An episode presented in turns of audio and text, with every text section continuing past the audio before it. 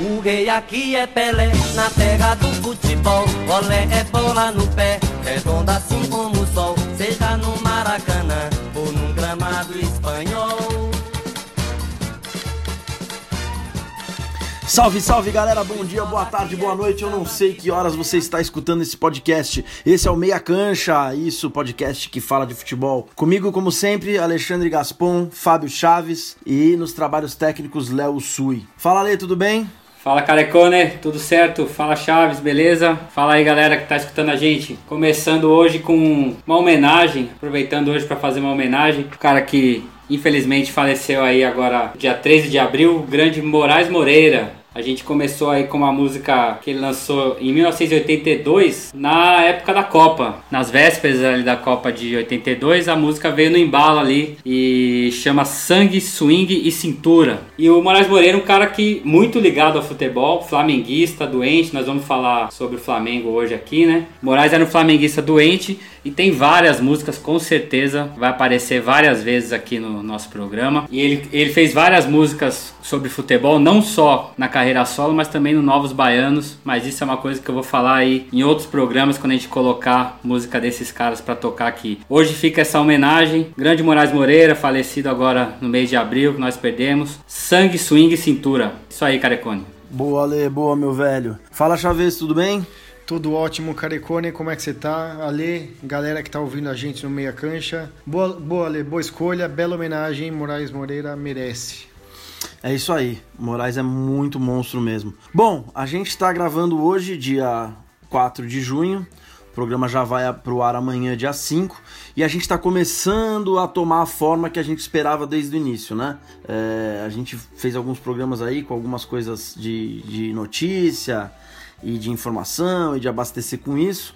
Mas como o futebol tá voltando a se movimentar, a gente vai começar a fazer um programa mais com a cara que a gente quer, que é bater um papo, cara, é, do nosso jeito, de uma maneira descontraída, falando de futebol. E o primeiro papo, o primeiro, é, o primeiro assunto que eu queria puxar com vocês é o Fred, cara. Porque no último programa a gente comentou, né, que ele tava voltando pro Fluminense e ele quis fazer uma ação social de divulgação é, dessa volta dele, então ele tá vindo de BH até o Rio de Janeiro de bicicleta. É, se eu não me engano, na manhã de hoje ele já estava dentro do estado do Rio de Janeiro e ainda não chegou na cidade, mas está vindo e está acontecendo um monte de coisa, né? Tá realmente muito bom. Fala aí, Chaves. Então, Carecone, e olha que acho que deve ter muito cara de 20, 25 anos de vários clubes do Brasil que não aguentariam fazer metade do percurso, hein? e tem um fato muito inusitado, cara, que eu vi nisso. Bom, primeiro, que ele em um dia só ele já atingiu a meta de 4 mil cestas, bem bacana. Que acho que o mais legal de tudo foi a ação que ele promoveu para ajudar essa galera que tá precisando. O mais bacana que eu vi é que ele fez o caminho pela estrada real, né? Porque lá não vai ter galho. Passa por lama, passa por tudo. Nisso, ele encontrou uma família, cara, num Fusca, que parou ele para tirar foto, deu autógrafo, tudo certo. Na hora de ir embora, o Fusca não pegava. tá lá o Fred empurrando o Fusca da família pro Fusca pegar. Pô, foi demais. O Fred é uma o Fred é, uma, é um ícone, cara, do futebol atual, viu? Ainda bem que, que ele tá vindo pro Rio de Janeiro, que ele vai aparecer mais. Tô sentindo falta dele, das entrevistas dele. Tá, ele ficava só no banco, não falava. Quando falava aquelas entrevistas já resmungando, brigando com todo mundo, acho que isso vai acabar no Flu. Cara, eu vou te falar, viu? É bom ele se acostumando com esse negócio de empurrar aí. Porque vai ter muita gente ali no Fluminense que ele vai ter que empurrar pra, pra pegar no tranco ali, viu, cara? Porque, meu, ganso, nenê, eu acho que ali só empurrando mesmo pra ali vai ser dureza. Pro, é bom o Fred ir se acostumando com esse negócio aí, cara. Mas, ó, fora a brincadeira, primeiro, muito legal esse das cestas aí que ele já arrecadou. E uma coisa, né, cara? Ele tem esse espírito que é uma coisa que tinha muito no futebol carioca antigamente e que deu uma parada, né? Se você pegar aí caras como Edmundo, Romário, é, o, o Túlio no Botafogo, o Renato Gaúcho, né? Tanto no Flamengo quanto no Fluminense, sempre tinha aquele negócio de provocação, de brincadeira, uma coisa meio irreverente, assim, que deu uma sumida e era muito característico do, do Campeonato Carioca, né? De ter uns caras desse, assim. É, teve uma fase em São Paulo também com isso, mas era marcante ver isso no, no futebol do Rio. Quem sabe essa volta aí do Fred pro Fluminense não, não, a gente não vê de novo essas coisas de provocação, no, no, na boa, assim, na brincadeira, né? E negócio de prometer gol, aquelas coisas, né, que promovia quando ia ter um clássico no final de semana. Era um negócio muito legal e que ia ser, ia ser bom se o Fred voltasse com esse espírito aí. É, eu acho, meu, ele é incrível, né, cara? Eu falei já no outro programa, eu sou fãzaço do Fred, ele é uma figura, ele é um dos últimos dos moicanos aí do que, do que a gente viu muito no futebol brasileiro. Eu acho que nesse nível, Ale, não volta. Porque uma das coisas que motivava essa, essa brincadeira entre os caras é que existia uma competição entre os caras. Hoje em dia não tem competição, cara. Principalmente no Rio. O Flamengo tem um timaço e os caras vêm se matando atrás. Mas eu acho que ele pode levar é, a campanha do Fluminense o, e o que o Fluminense tiver para produzir no ano, ele pode levar com essa cara dele, com esse bom humor e com, com esse jeito dele. Eu acho de verdade que eu, eu falei da outra vez, ele tem lenha para queimar ainda. Então ele com certeza vai vai ajudar muito o Fluminense. E ajudando, fazendo gol, ele vai aparecer, ele vai falar e a gente vai ver mais do Fred, né, cara? Porque ele realmente, puta, ele é muito engraçado, cara. A cara dele já é engraçada, né? Eu tava vendo os stories dele, cara, essa madrugada aí, dele chegando na. Em, acho que aqui no interior de São Paulo, quase, meu, puta que pariu, ele é muito engraçado. Guaratinguetá, né? É, ele não tomou banho, o cara que tá pedalando com ele fica filmando ele que ele não tomou banho. Ele fala, pô, mas tá frio, você toma banho todo dia no frio? Ninguém toma banho no frio, pô. O cara fala, eu tomo, ele fala, toma porra nenhuma. Ele é um barato, né, cara? Ele é, ele é a resenha, né, cara? O outro assunto que eu, que eu ia puxar hoje é mais uma coisa que a gente falou há uns dois, três programas atrás, não lembro ao certo, e parece que vai acontecer mesmo, né? O Jô rescindiu, ele encaminhou a rescisão dele lá com o time do Japão, e já tá com um contrato com proposta do Corinthians na mesa é, para assinar.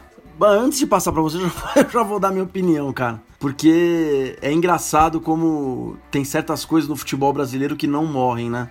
E uma delas é esse tipo de, de ação dos dirigentes. É, pão e circo pro povo, né? O Corinthians tá numa draga desgraçada, só tem notícia de, de problema, de marmita, de conta de luz, de conta de água, de salário, de direito de imagem. E os caras vão contratar o jogo, cara. Salário mensal de 700 mil reais. Faz o menor sentido, cara. Faz o menor sentido.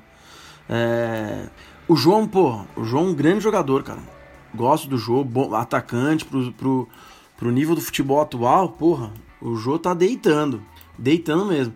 Mas não é um cara que vem, entendeu? Que chega e, e acabou os problemas do Corinthians. Então, acho que, assim, o Corinthians tem outras prioridades, né? É, o Corinthians tem, tem, é, tem um monte de posição carente, principalmente a meia. Quem que vai abastecer esses caras? O, o Luan é um cara sozinho no Corinthians. O Corinthians tem dois centroavantes com características semelhantes às do Jô, que é o, o, o Bocelli e o Love. E aí, pô, os dois têm 35 anos, você contrata um de 33, que não é um moleque também. E o mais engraçado é que a ação tá dando certo. Porque a gente tem todo mundo, os grupos de WhatsApp hoje em dia, né? Que são um puta termômetro. E tem uma porrada de corintiano falando, porra, do caralho, o Jô voltou, porra, o cara foi foda. Bicho, o cara foi foda em alguns anos, ele deve ter 10 anos, 15 anos de carreira. Ele teve 3, 4 anos excelentes. O resto ele é um jogador que compõe elenco aí segue o baile. Não sei o que vocês acham, mas puta, eu tô, acho ridículo. Cara, e tem, tem uma coisa a mais aí do que você tava falando, que é vai saber como é que ele chega também, né? Que tá ali no Japão, parado também, não, é, ninguém sabe direito como é que o cara vai chegar. O que você falou, não é um cara que vai chegar para resolver nada. Eu acho assim, para mim também não faz sentido nenhum, não é uma posição que o Corinthians tem necessidade. E assim, a única coisa que talvez, se acontecer, pode até ajudar a explicar, mas mesmo assim não justifica, é se sair ou o Bozelli ou o Love, se um dos dois saírem. Não sei se existe essa possibilidade possibilidade, mas vai que um dos dois é, saia do Corinthians, aí teria como ainda justificar, pô, estamos repondo aqui. Agora, você ficar com essas três opções no elenco, com salário alto e o Corinthians com nessa situação que sabe que o Corinthians está passando, faz sentido nenhum. É daquelas coisas que é só é o dirigente jogando para a torcida mesmo. E é o que você falou, né? A torcida vai muito nessa da do que o cara já fez pelo clube e acaba, até pela carência, né? situação que, que o clube tá hoje, acaba achando legal, mas isso é uma coisa que a, depois vem a conta, né? Não dá para fazer uma contratação dessa e achar que não vai acontecer nada depois, né? Exato. Cara, é que a gente não sabe o jogo que vem, vocês já falaram isso, que viesse o jogo que saiu. Ele chegaria para pegar 9 para jogar e ser titular. Um dos dois, os outros dois iam disputar a posição do lado dele. Exatamente. Mas 700 mil reais por mês, se você pegar ele e Bozelli, ele já chega ganhando o que ganha Cássio e Fagner, ok, o Jô teve a importância dele, e, que, e o que ganha Bozelli. Pô, os, os, dois juntos já ganham um milhão e meio. Imagina quem você contrata com um milhão. Ainda sobra 500 pau. É, é muita grana, o clube não tá podendo fazer isso, mas é o que você falou, o torcedor ele, não, ele tá cagando pra, pra situação financeira do clube. Ele quer o time bom, ele quer um time forte, ele quer ser campeão é, a todo custo. Mas é um absurdo, cara. Não é a posição que o, que o Corinthians precisa, mesmo que viesse o jogo, que saiu. É, tem outras carências muito mais importantes que a, da, que a do ataque. E por preços bem mais baixos, né? Oi, como é que fica a situação do técnico nisso, né? Eu queria saber como é que é a situação do Thiago Nunes. Será que ele, que ele pediu ou alguém perguntou se ele queria, se ele aprovou ou não? Porque o cara também fica numa situação, ó, nós estamos trazendo o Jô aí de volta. Eu não sei, pelo que a gente viu do Thiago Nunes, fez um puta trabalho lá no Atlético Paranaense. Eu não sei se ele tá muito satisfeito com esse tipo de situação, não, cara. Cara, isso aí é, é, bem estranho mesmo, porque eu, quando ele chegou, é, eu não sei, cara, a impressão que eu tinha um pouquinho antes da parada é que eles não estavam falando a mesma língua. Aí há um tempo atrás teve uma live do Andrés, é, e aí o, o Thiago Nunes, não sei se vocês viram isso, o Thiago Nunes apareceu na live e falou uns negócios, e puta, aí ficou muito. assim, é, a verdade, cara, é que o Corinthians é uma zona, cara, é uma zona. Bom, Falando em técnico, né, que o Ale lembrou bem aí do esse lance do, do Thiago Nunes no Corinthians, é, acabou uma grande novela do futebol brasileiro hoje. O Jorge, o Jorge Jesus, o próprio Jorge Jesus anunciou que ele está com o contrato renovado com o Flamengo. Renovou por mais um ano e temos aí Mister no comando do Mengão em mais uma temporada, pelo menos até o meio do ano que vem, é isso? É isso aí. Ele, ele mesmo anunciou nas redes sociais, né? Ficou uma, uma discussão aí essa semana, essa hoje, né? Sobre esse assunto, de se o Flamengo tá estaria ficando meio de refém aí da, do Jorge Jesus, porque ele impôs algumas cláusulas. O que está sendo comentado é que existe a possibilidade aí, caso alguns clubes europeus que ele, que ele indicou vierem procurar para tentar contratar o, o, Jesus durante o, o, o contrato, o Flamengo é obrigado a liberar e o Jesus não precisa pagar multa nem nada, né? Então, e também o período, a ideia do Flamengo seria que ele ficasse até o final do ano que vem, que é até para pegar a temporada inteira, e também é o final da, do mandato do presidente, né? Mas também não conseguiram e o contrato vai até o meio do ano, então fica esse risco também do Flamengo no meio da temporada do ano que vem tá sem, tá sem treinador, né? Agora, é, eu não concordo muito com esse tipo de colocação, eu acho que é, é, foi uma negociação em que era muito interessante pro Flamengo continuar com o cara. Você, você tem um técnico que foi fez o trabalho que ele fez ano passado, conquistou os títulos que ele, que ele conquistou. Você tem a possibilidade de continuar com o cara, manter esse trabalho. O Flamengo ainda se reforçou ainda para esse ano. Tem grandes chances de conquistar o título. Eu acho que o que for possível para manter, eu pelo menos se eu fosse técnico, se eu fosse torcedor do Flamengo, eu ia, eu ia gostar que o meu clube fizesse o possível ali para manter o cara. É, se depois desse ano os resultados não forem os mesmos, se tiver algum problema, aí é outra história. Mas eu acho que com tudo que o cara fez, é, e você tendo a possibilidade de segurar ele por mais um ano, eu acho que o clube tem mesmo que fazer o possível ali, até porque as opções, né, caso ele não ficasse, as opções que a gente tem no, no futebol brasileiro hoje são complicadas, né? Então eu, eu não vejo muito por esse lado do Flamengo ter ficado refém, não. Eu acho que a diretoria agiu corretamente para manter o cara. Sei o que, é que vocês acham. Eu tô contigo, eu tô contigo. É, tem muito número circulando por aí. O que eu vi é de 4 milhões de euros é, por ano, né? Pelo, pelo contrato, que dura um ano, dá uns 22 milhões de reais. Esse contrato ele, ele flutua conforme a moeda e tem as, mais as premiações. Se ele for campeão da Libertadores, igual no passado de brasileiro, ele leva 18, 9 de cada campeonato. Mas eu acho justo, se você quer saber, tem gente falando que tá caro, que tá, que ele é, que tá barato, se vale, se não vale. Proporcionalmente falando, ele tá mais barato que no passado, porque no passado ele era uma incógnita, isso ele não é mais. O trabalho dele já foi feito, a gente já sabe que ele é competente, a gente já sabe o do que ele é capaz ele já está estabelecido no Brasil, ele se adaptou com muita facilidade ao país, coisa que surpreendeu todo mundo. Eu acho que, proporcionalmente, ao, comparado ao ano passado, esse ano está mais barato, porque você tem como comparar o trabalho dele. É, e outra, é engraçado, ele vai se dar bem, é ruim falar isso, mas ele vai acabar se dando bem com, com o pós-Covid. Com essas cinco substituições que o time tem, Imagina o Flamengo que tá com esse puta elenco, contratou mais um puta monte de gente e o cara não precisava, podia trocar três, agora pode trocar cinco. o banco dele já é recheado. O banco dele, acho que bota todos os meus titulares do meu time no banco. E ele pode colocar cinco dos caras do banco no time. Isso daí acho que vai fazer uma puta diferença para ele. E tem outra coisa, hein, ó. Tô falando dos resultados do Jesus, que ele é um cara que já, já se mostrou que é bom. O número dele do ano passado é fantástico. O cara tem quase 77% de aproveitamento.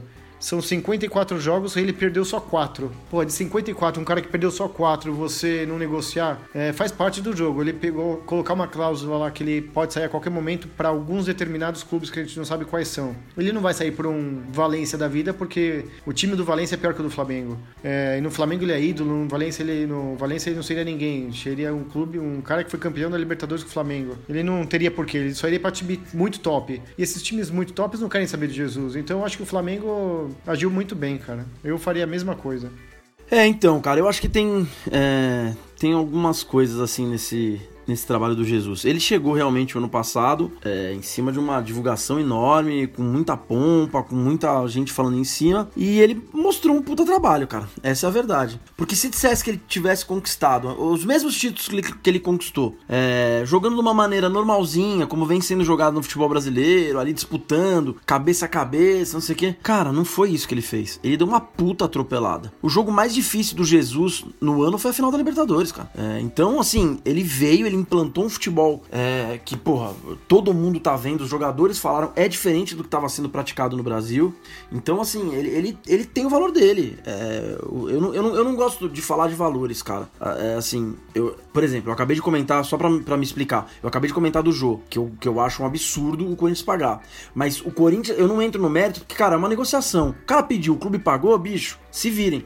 Eu sou, mas eu tenho o meu direito de achar se vale ou não, entendeu? É, e no caso do Jesus, vale, cara. Ele dá esse retorno pro Flamengo. É, agora, assim, dentro dessa, dessa discussão do, do trabalho do Jesus, é, eu não sei, cara, o quanto ele vai conseguir manter é, nesse ano. Porque o começo do ano do Flamengo era incrível, os caras voltaram com a mesma com a mesma vibe, com a mesma força, com o mesmo entrosamento do ano passado, o que já é difícil normalmente. O Flamengo se reforçou de duas, três peças aí que são titulares em seriam titulares em todos os outros clubes da Série A o Flamengo trouxe. E então tinha tudo pro Flamengo ter mais um ano assim de, de todo mundo falar, bicho, o que, que esses caras vão fazer? Agora, essa parada, cara, ela foi muito ruim para todos os clubes. É óbvio que pro Flamengo é melhor pelo que o Chaves colocou. Ele tem mais elenco, ele pode trocar. Mas eu não sei, cara. É, eu acho que ele, ele, ele, ele, eu acho que ele não consegue repetir os resultados do ano passado. Mas aí não é por uma incompetência dele, é por uma situação do ano que a gente teve e que, que, que vai deixar o futebol todo maluco. A gente não sabe nem como vão ser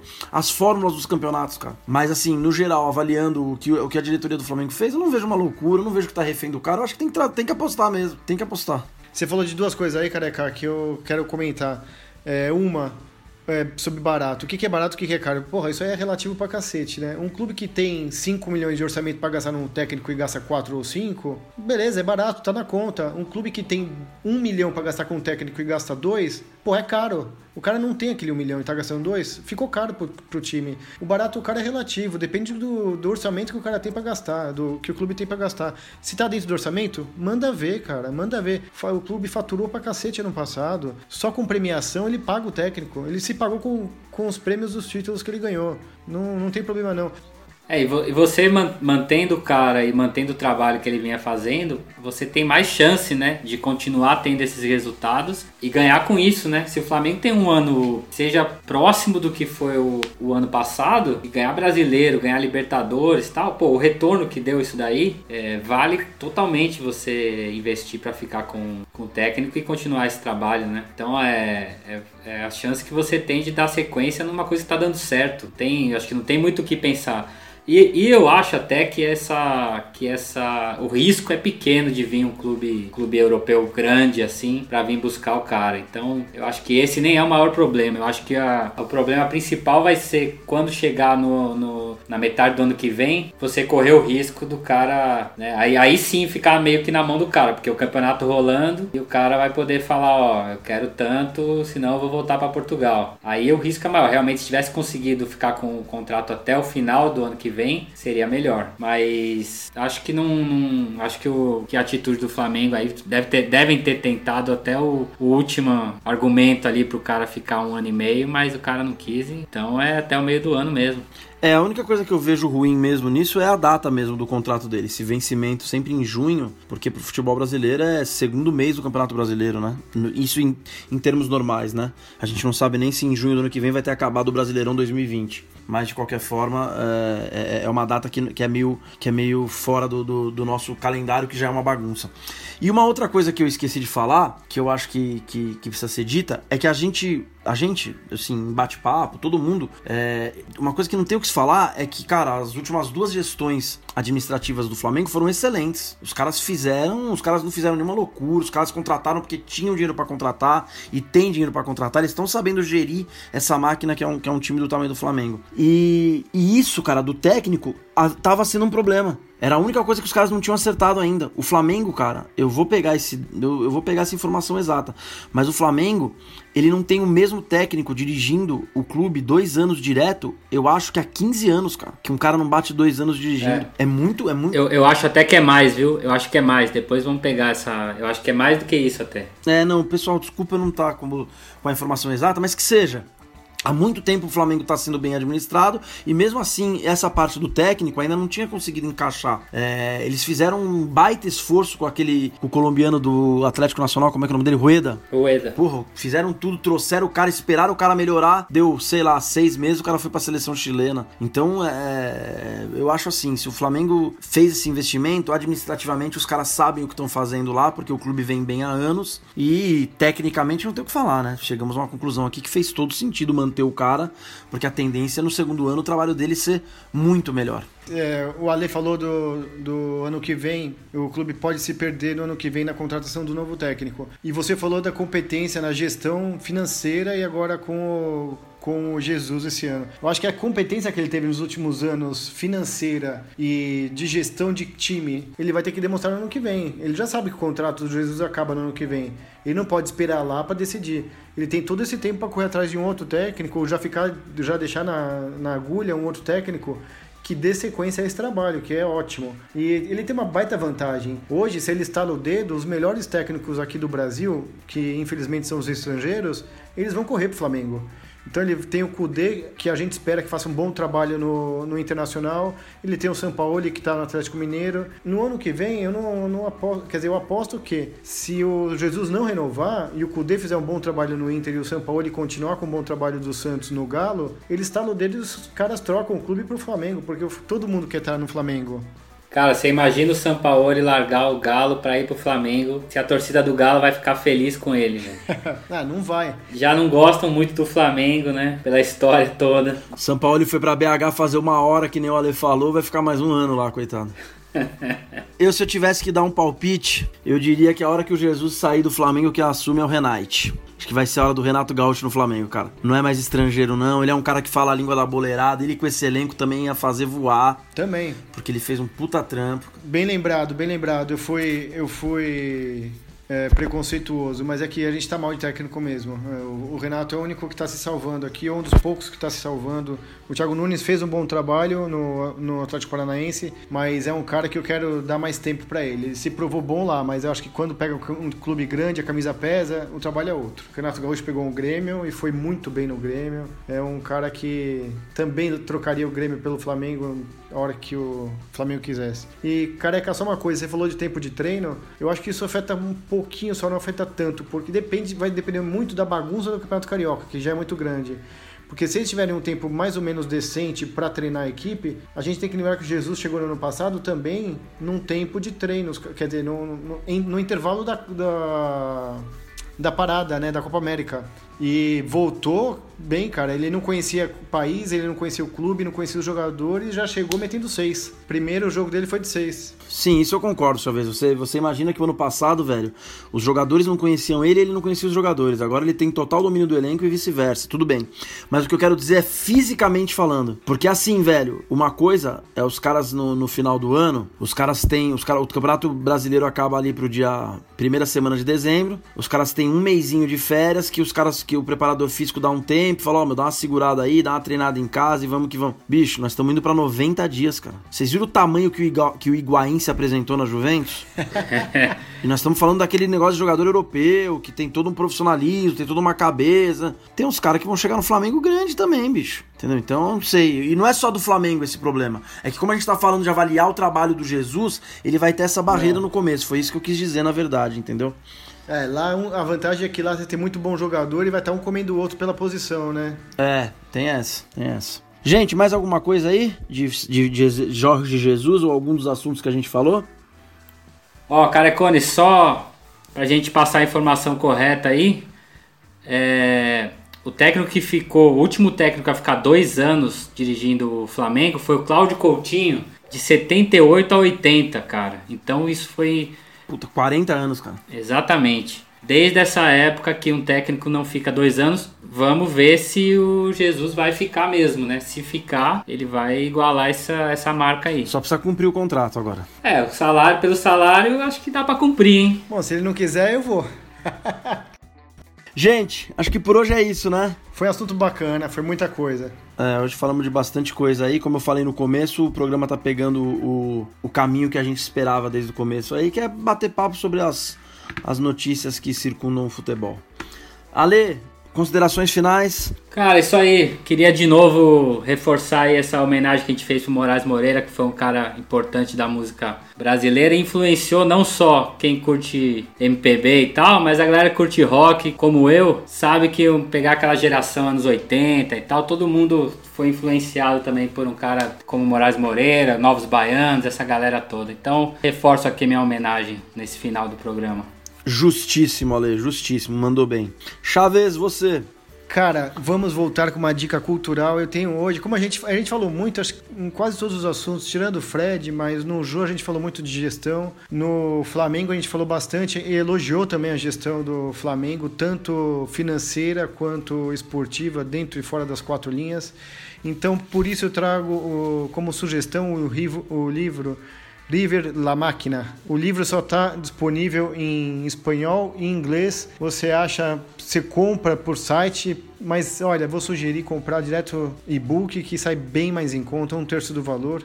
Ele é de 2017 e são três, são três pessoas do River Plate que se juntaram para escrever esse livro. O Rodolfo, que era o presidente do River, Guillermo Cássio, ele era o vice-presidente, faleceu em 2018, e o Gustavo Silikovic, ele era o gerente geral.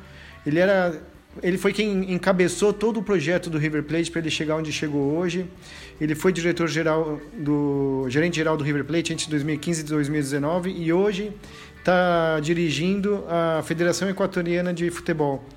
Eles três, junto com com um professor da Escola de Negócios de Buenos Aires e outro da Ciência Econômica de Buenos Aires, escreveram esse livro para contar para a gente como que o River se, se modernizou, como ele se, como ele se tornou essa máquina, o, título não é à toa, River La Máquina, como ele chegou nessa máquina que ele é hoje, é, conquistando Libertadores atrás de Libertadores, e quando não conquista, ele está lá entre os quatro primeiros, é uma potência do futebol sul-americano hoje. Poxa, Vitor, excelente dica, cara, muito boa mesmo, River La Máquina. Cara, e é um pouco do que a gente fala, né, qualquer clube de futebol no Brasil, na Argentina, não qualquer, mas os grandes, os que têm torcidos, que têm apelo, bem administrado, vai voar, cara. Tá aí o Flamengo dando resultado, entendeu? Então é, é uma questão de que sirva de exemplo para outros clubes aí. Mas dessa vez eu citei o livro, mas eu não vou fechar o programa com ele não. Hoje eu vou homenagear minha querida Helena, minha filhinha de três, está fazendo três anos nessa madrugada. A gente está acabando de gravar o programa agora. O programa vai subir dia 5. No dia do aniversário dela, três anos, ela mudou minha vida radicalmente